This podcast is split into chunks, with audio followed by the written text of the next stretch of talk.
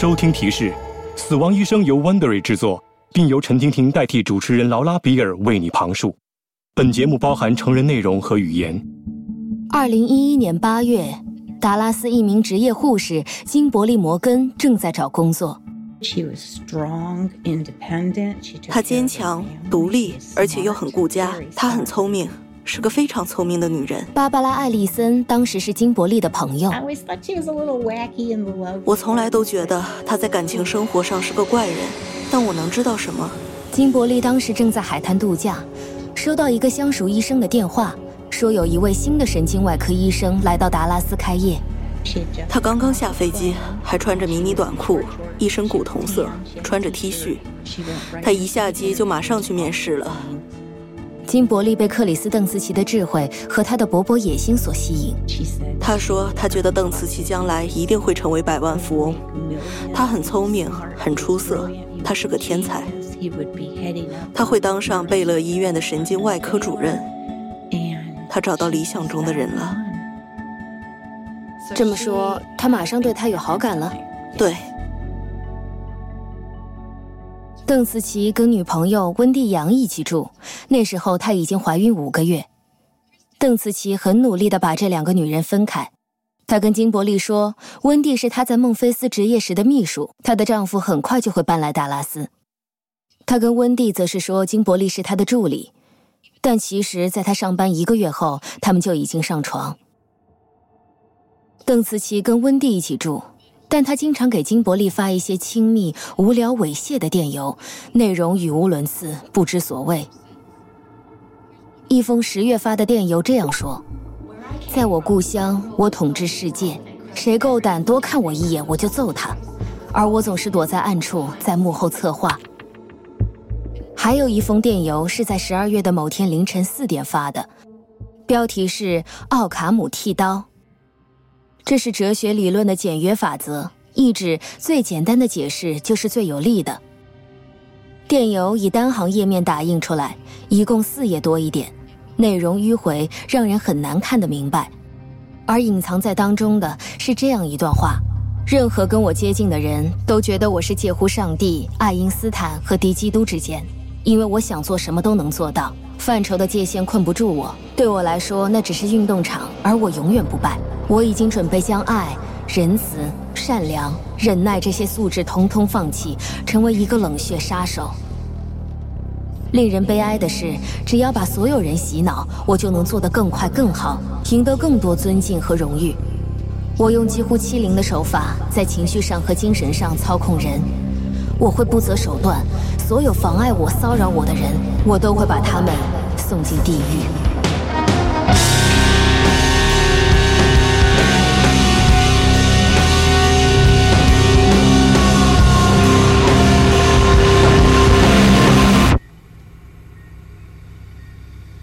不到两个月后，克里斯托弗·邓茨奇替他的儿时好友杰瑞森·马斯做手术。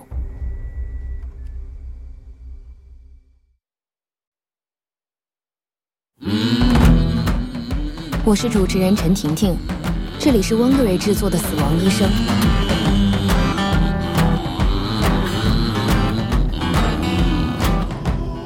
第三集：奥卡姆剃刀。邓紫棋认为自己不用按照其他人的规矩办事，他给人感觉像个说话很快的推销员，而商品就是他自己。他轻松地兜售自己的外科技术，赢得一个又一个病人的信任，甚至是对邓紫棋最了解的杰瑞森·马斯也相信了他。对差不多所有认识他的人来说，邓紫棋是个很有前途的神经外科医生。他会说自己曾经在田纳西大学受训。还拿到了脊柱外科的荣誉奖学金。但是我对他经常拿来炫耀的外科训练进行了细心的调查。事实上，邓紫棋在医学院里花在实验室的时间比在手术室多得多。我在二零零六年的圣诞派对上碰到了他，于是我跟他又重新有了联系。兰德·佩兹是邓紫棋另一个高中朋友。那时候，邓紫棋还是住院实习生，在孟菲斯大学当研究员。我们开始聊天，怀旧一下，聊一些高中时代的事。然后邓紫棋告诉我，她正在创业，要开两家公司。在邓紫棋工作的实验室，研究团队有一个新发现，他觉得这有可能赚大钱。邓紫棋问我有没有兴趣投资他的新公司，还问我想不想参与新公司的运营。他的性格非常积极，志在必得，而且他对科学有深入的认识，他很擅长表达。研究团队从健康的椎间盘抽取细胞，并尝试改变细胞的功能。将它们变成像是替补细胞之类的，注射进有病的椎间盘，它们还有可能让老化了的组织复原。研究的目的是不用做手术就能消除背痛。IDCT 是一种异体注射细胞疗法，利用椎间盘细胞和粘性载体治疗背部疾病，无需手术。通过一系列的临床评估，他创办了一家名为 Disgenics 的公司，开始寻找投资者。兰德佩兹是其中一个，另外一个是邓紫棋在医学院的一位导师凯文·弗雷。但是不久之后，邓紫棋的生意伙伴就发现他有太多问题，不适合当长期伙伴。我记得在一次晚餐会议上，他随随便便一个小时内就喝掉了五六杯酒。你看见他在社交活动上喝酒？那么，在其他场合，你有没有见过他这样喝酒呢？最令人印象深刻的是，有一天早上开会，他调了一杯伏特加混橙汁来作为一天工作的开始。有一次，佩兹走进邓紫棋的办公室去拿些文件，他看到打开了的抽屉内有一面镜子，上面堆满可卡因，旁边有一卷捆在一起的钞票。在过去几个月，我跟兰德佩兹谈过几次，他给我的感觉是个挺古板的人。连吃也要吃的健康，所以不用说，发现自己的生意伙伴滥用可卡因，这令他很震惊。我去找他质问过几次，他的反应怎么样？他让我不要干涉他的私人生活。他滥用药物的程度比兰德佩兹所知道的更严重。以下是杰瑞2006年的一个女友所回忆的某天晚上发生的事情。为了保护隐私，我不会公开他的名字。他其后会向一位达拉斯检察官作证。那么，你记不记得第一次见到克里斯托弗·邓斯奇服用违禁药物是在什么时候？是在他的生日派对上。派对在孟菲斯市中心的一家俱乐部举行。参加派对的人开了一辆旅行拖车来到他的家。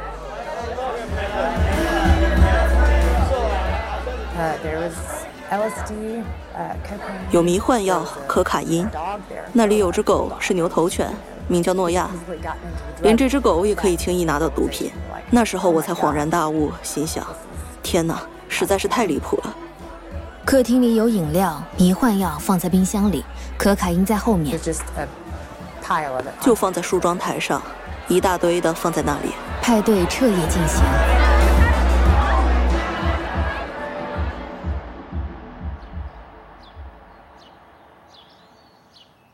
出来了，邓紫棋要到医院报道。大部分人都不停地喝了一个晚上，第二天早上都没有能力去工作，他们都会请病假。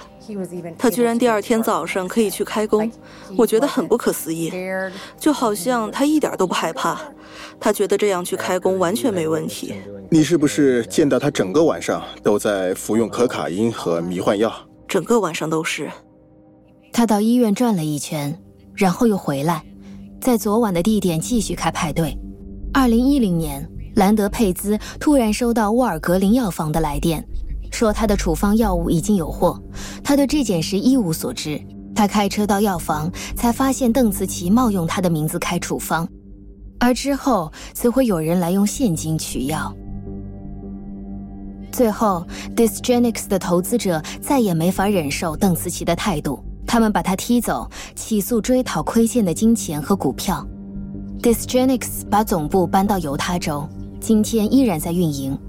邓慈棋唯一留下来的是在原创专利、公司备案和商标上都有他的名字。我曾经多次想找公司的人采访，但没有人回答我的提问，只是说克里斯托弗·邓慈奇已经在二零一二年一月正式离开 Dysgenics。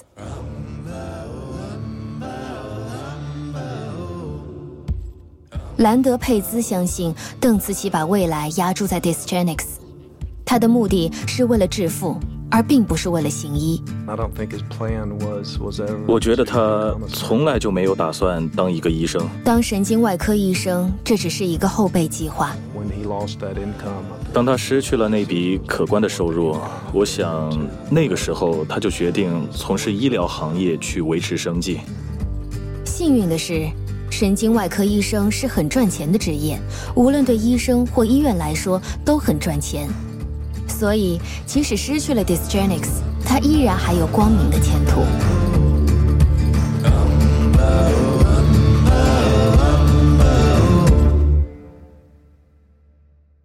当邓慈琪从医学院毕业，那时候他已经被生意伙伴踢出了 Dysgenics，但他被达拉斯的微创脊柱外科研究院聘用。那是二零一一年。就在这一年，他和杰瑞森·马斯一起搬到达拉斯。在聘用之前，研究院的医生联络了邓慈奇在医学院的导师，去确认他是不是真的像他简历里所说的那么出色。我问他们结果怎么样，得到的答案是，邓紫棋是他们训练过最出色的神经外科医生之一。他的大学导师还详细的描述了邓紫棋的强项。当我问到他有什么弱点或进步空间时，他的一个田纳西大学的导师说，邓紫棋唯一的弱点就是一个人承担了实在太多的工作。但奇怪的是，他们没有把这件事告诉达拉斯那边。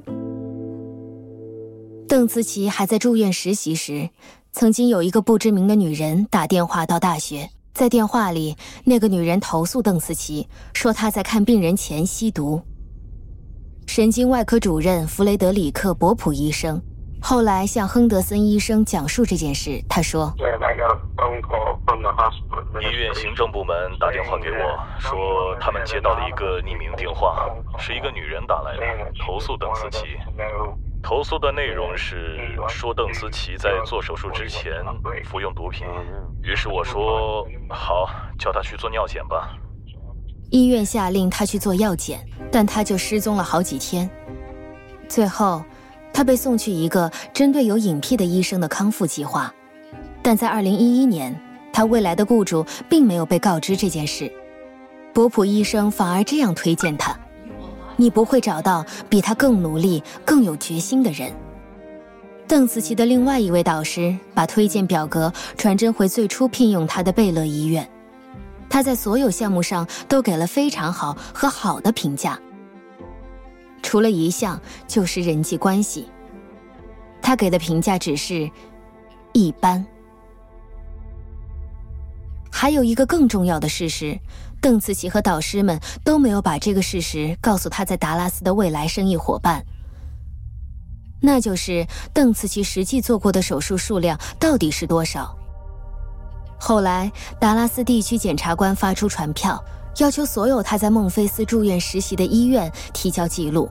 我把我的发现告诉了脊柱外科医生罗伯特·亨德森。During your residency, can you give me an estimate? 你在当住院实习医生的时候，你有没有估算过，在这段时期，你大约要亲自做或者协助做多少个手术？保守的说，两千五百个。记录显示，邓慈琪医生在训练期间，他做过的手术数量少于一百个。你有什么感想？我我会说，一定是有什么地方搞错了。我从没有听过这么低的数字，就算你说是一千个，我也觉得那远远不够。事实上，少于一百。我没话可说，我我实在是，我不能相信。如果你说的是真的话，他们根本不可能让他毕业，不可能。如果说他做了一百个开颅手术，一百个椎间盘切除术，呃，一百个脊柱融合术，呃，还有一百个其他种类的手术，我才会说这样就足够了。我曾经不止一次的要求，希望跟大学的医生和行政人员对话，没有人答应和我谈。大学法律顾问写了一封信给我，信上是这么说的：克里斯托弗·邓茨奇医生的相关资料受到法定保密和特权条款的限制，结论是不能接受采访。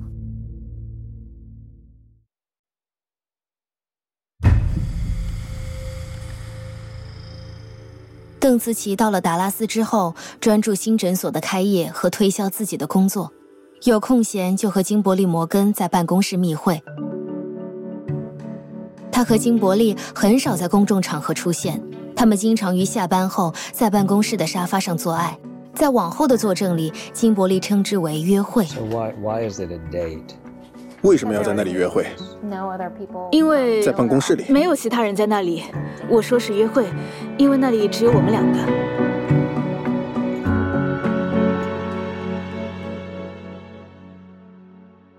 还有一些其他不太专业的行为隐藏在克里斯托弗·邓茨奇医生的诊所内，这令人想起他在孟菲斯的日子。当时我们在贝勒医院，我记得金伯利跟他说：“你不能把伏特加藏在办公桌下面，在贝勒普莱诺医院范围内，这个是违规行为。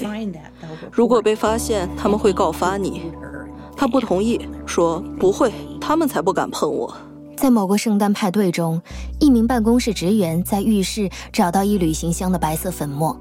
金伯利在他的证言里承认，他从来没有向医院报告这些事。他把粉末倒进马桶冲掉了。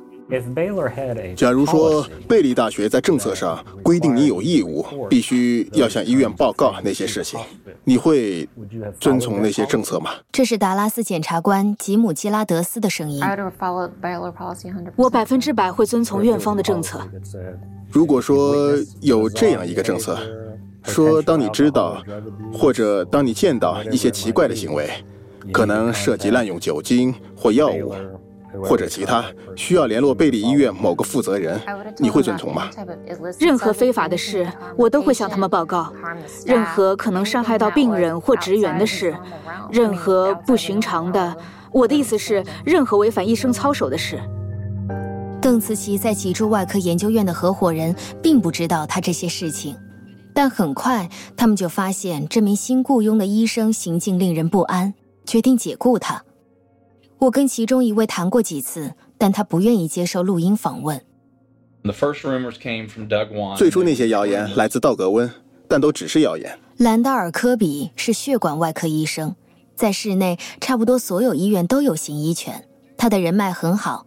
他开始听到一些亨德森医生所说的谣言。温医生觉得 邓慈奇医生在微创脊柱外科研究院的行为很奇怪，他不喜欢那些行为，而且从一开始就不喜欢他，护士们也不喜欢他。I get the impression that the nurses and the scrub techs and people in the ORs they're not prone to a lot of gossip, like they don't speak up a lot. So how unusual is it that you start hearing stories? It's very 确实很不寻常。 科比跟邓紫棋医生并不熟络，只是有时候在贝勒普莱诺的医生休息室里见到他。我们的对话都是单向的，他对我和我在达拉斯的工作和训练都不感兴趣。他唯一有兴趣的是推广他自己。让邓紫棋的上司迈克尔·利姆拉维医生忍无可忍的是，一次他原定安排了病人做手术，但却跑到拉斯维加斯。没有回医院开工。邓紫棋在研究院工作期间没有对病人造成过伤害，但院方已经受够了，他们开除了他。但是那并不足以阻止邓紫棋开立自己的私人诊所，也不能阻止他继续在贝勒普莱诺医院做手术。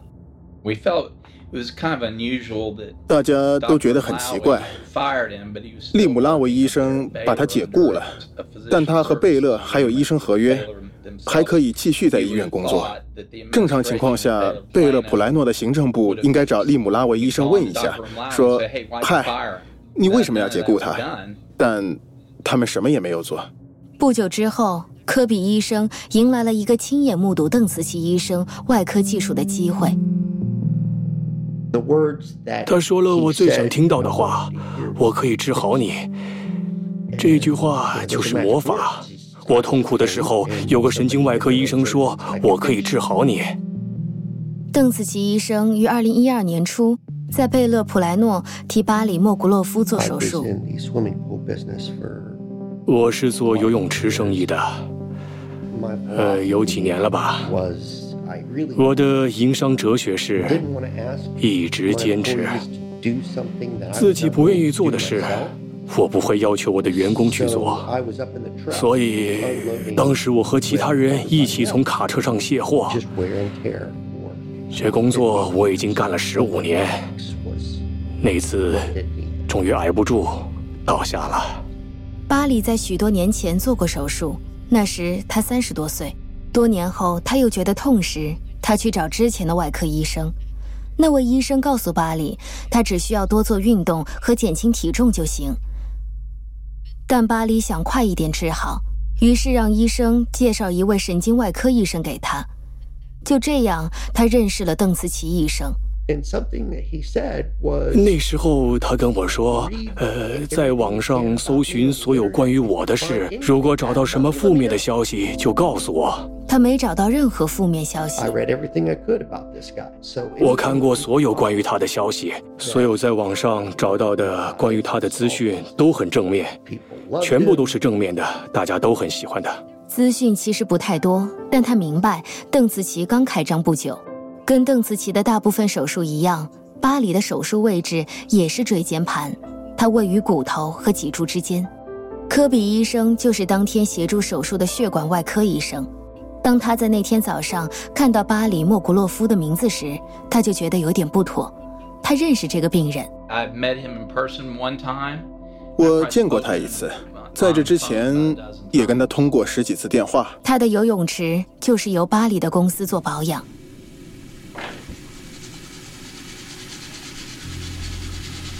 科比在手术准备间见到邓紫棋。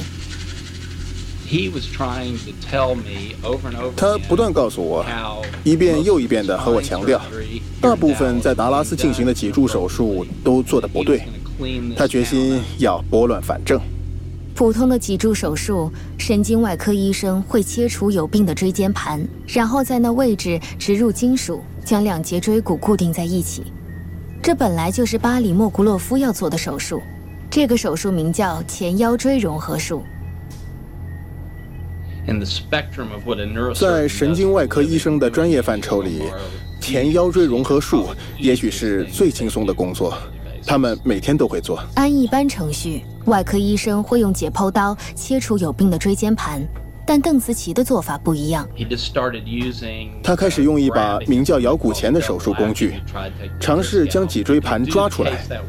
用这个方法也可以，但可能会出问题，因为你从椎间盘两边除进脊椎的话，会造成大量出血。换句话说，他是在往脊柱的骨里挖。我说：“听着，我们要放慢一点，因为出血了。”我说：“我们要把手术速度减慢，请你拿一把解剖刀将椎间盘切除。”其实这个手术我自己一个也能完成。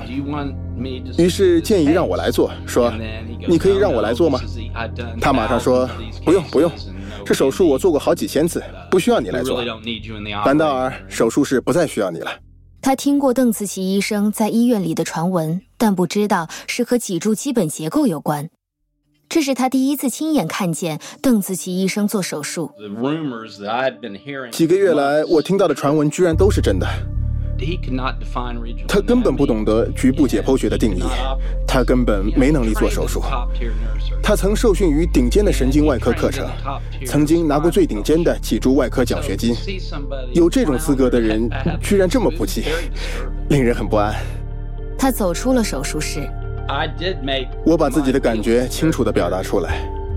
他把事情告诉医院的外科主任以及他认为邓紫棋是如何的不济他以为这么不济的外科医生是干不了多久的。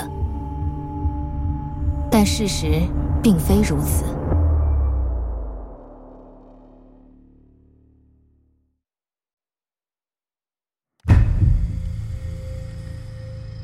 接受手术以后巴里莫古洛夫马上感觉到他的身体有些不对劲。那时候我在恢复室醒来，我感觉像是被一辆货车撞了，可以说那种痛楚是我有生以来从没经历过的。邓紫棋给他开了大量止痛药。我以前，不瞒你说，我在许多年前曾滥用过鸦片，所以这就导致了我的体内有大量鸦片受体，要用很重分量的麻醉剂才能消除痛楚。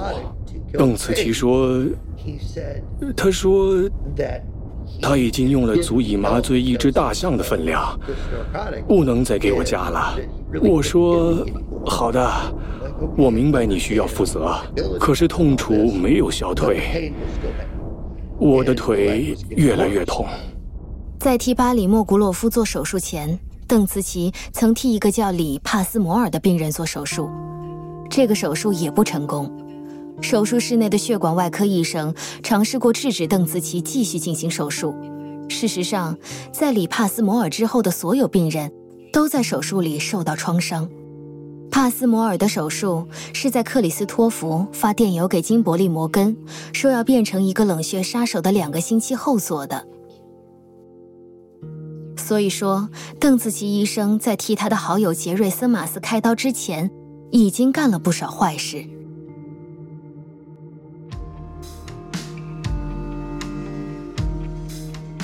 在杰瑞森马斯的手术后不久，谣言满天飞。贝勒的行政总裁下令邓紫棋和金伯利去接受药检。他说有病人投诉，说有人滥用药物，有人违规。他又说，特别是森马斯先生，他提到有关八分一盎司可卡因的事。金伯利马上接受了药检，邓紫棋医生就不断推搪。安排药检的第一天，他说自己在去药检的路上迷路了。到第二天，他说忘记带身份证。还有一次，他说实验室关门了，那时候才下午四点。最后，他完成了药检，结果是阴性的。邓紫棋同意在院方进行调查期间自愿休假。院方替他做了心理评估，他合格了。三个星期后，他获准复职。但只限于普通的门诊工作。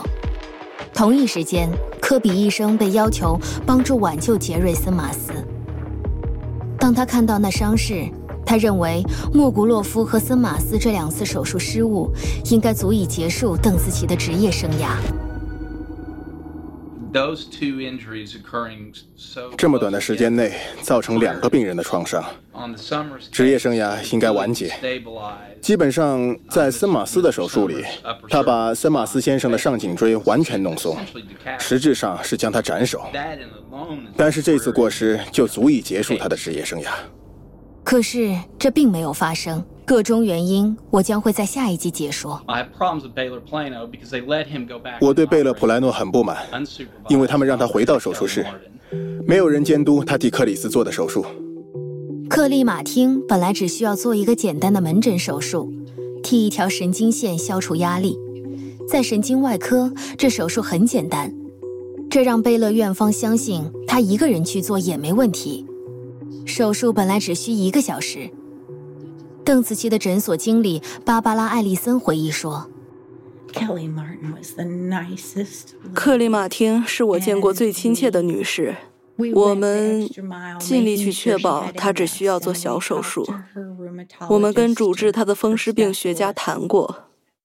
克利是一位小学教师，他患了多发性硬化症。他有一次在阁楼拿圣诞装饰品时，从梯子上跌下来。”那之后，他就开始有背痛，在教室里经常要站着。手术进行了超过一个小时，一直延续到两个小时、三个小时。手术进行到中段，他的血压突然下降，脉搏开始加速。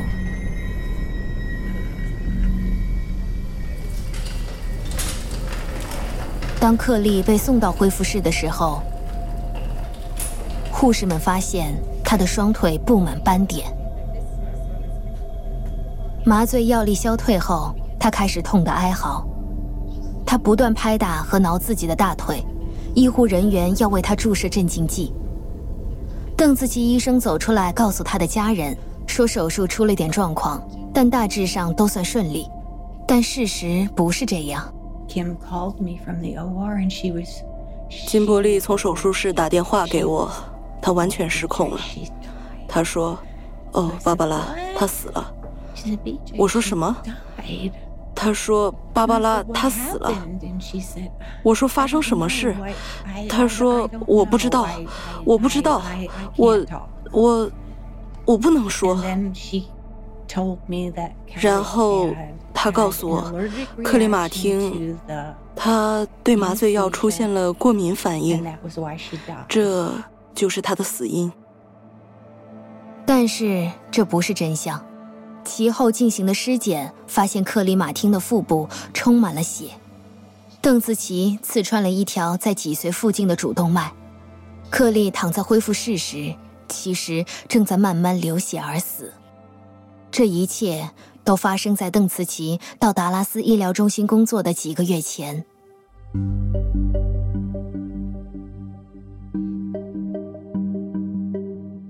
邓慈琪再次为贝勒医院带来一个不祥的个案。第二天，院方下令做药检，结果检验样本被稀释了，很可能是混进了自来水，那就等于药检失败。三天后，他在一次药检中合格。但这不能证明什么，因为残留体内的可卡因一般两到四天就清除。经过调查后，贝勒医院裁定邓紫棋医生在处理杰瑞森·马斯和克里马汀这两名病人上不符合医疗标准。这其实是说邓紫棋手术失当，只不过打了官腔。尽管如此，医院没有解雇他，甚至没有向州政府或联邦政府投诉他。外科医生有时会犯下无心之失，他们也是人。犯错之后，他们通常会反省，会苦恼。亨德森医生多年来就曾经安慰和辅导过不少这样的外科医生。这是人生的一个重大打击。不单单只对病人，对外科医生来说也是一样的。我曾经就见过有的医生因为犯了一次错误，伤害了病人，而打算从此放弃当医生，因为他们没有勇气再次拿起手术刀。他们，他们不想冒险让其他的病人再受到伤害。所以发生这种事情后，医生的反应大多数情况下都是这样的，而不是不负责任，对他们犯下的错误视而不见。如果邓慈琪医生察觉到自己已经犯下了灾难性错误，那他究竟有没有觉得他需要为此负责？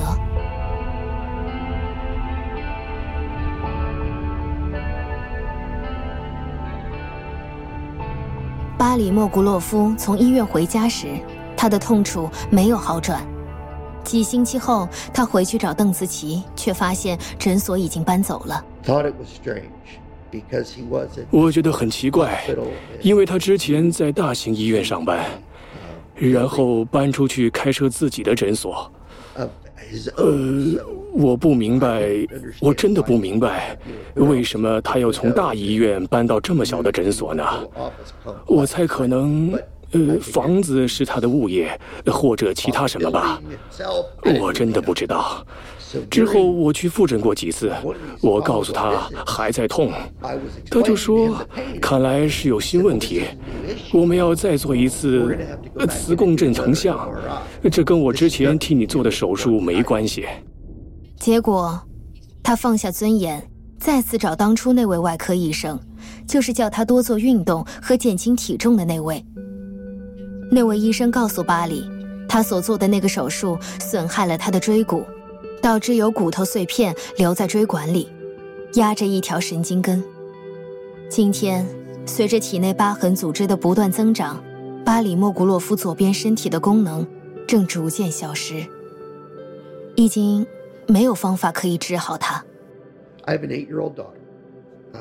我有个八岁的女儿，我做手术那年，她大概一到两岁吧，所以她从没有见过爸爸健全的样子。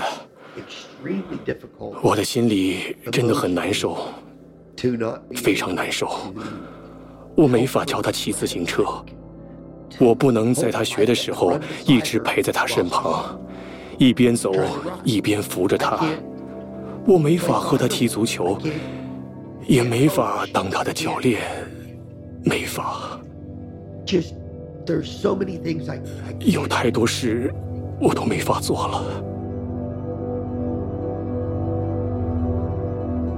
这将我们带回奥卡姆剃刀这个主题。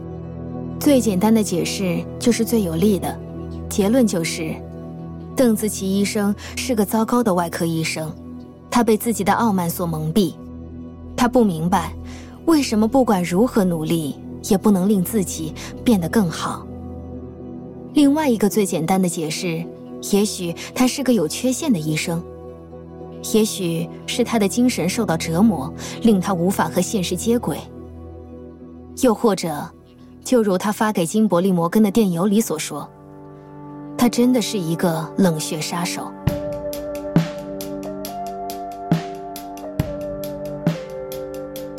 在之后的作证里，金伯利被问到那封电邮的事。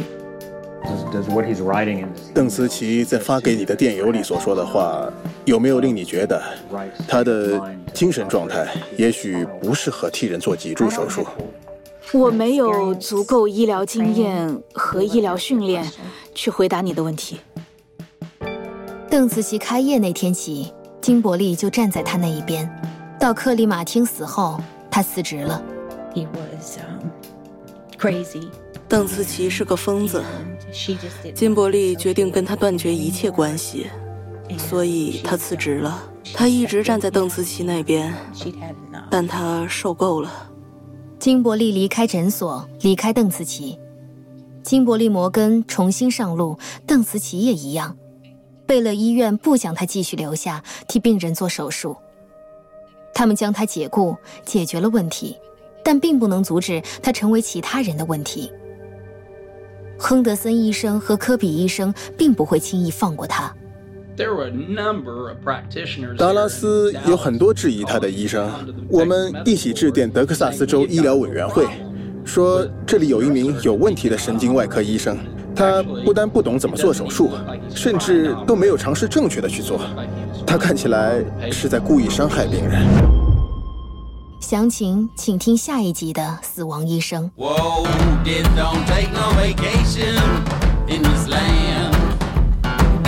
本节目是汪队制作的六集迷你调查系列《死亡医生》的第三集。如果你喜欢，请给我们五星评价和推荐给你的朋友订阅。如果你愿意帮我们推广，请给我们五星评价和推荐给你的朋友订阅。我们的节目可以在 Apple Podcasts，我们的节目可以在喜马拉雅其他平台收听《死亡医生》。还可以在 Wondery.com 收听。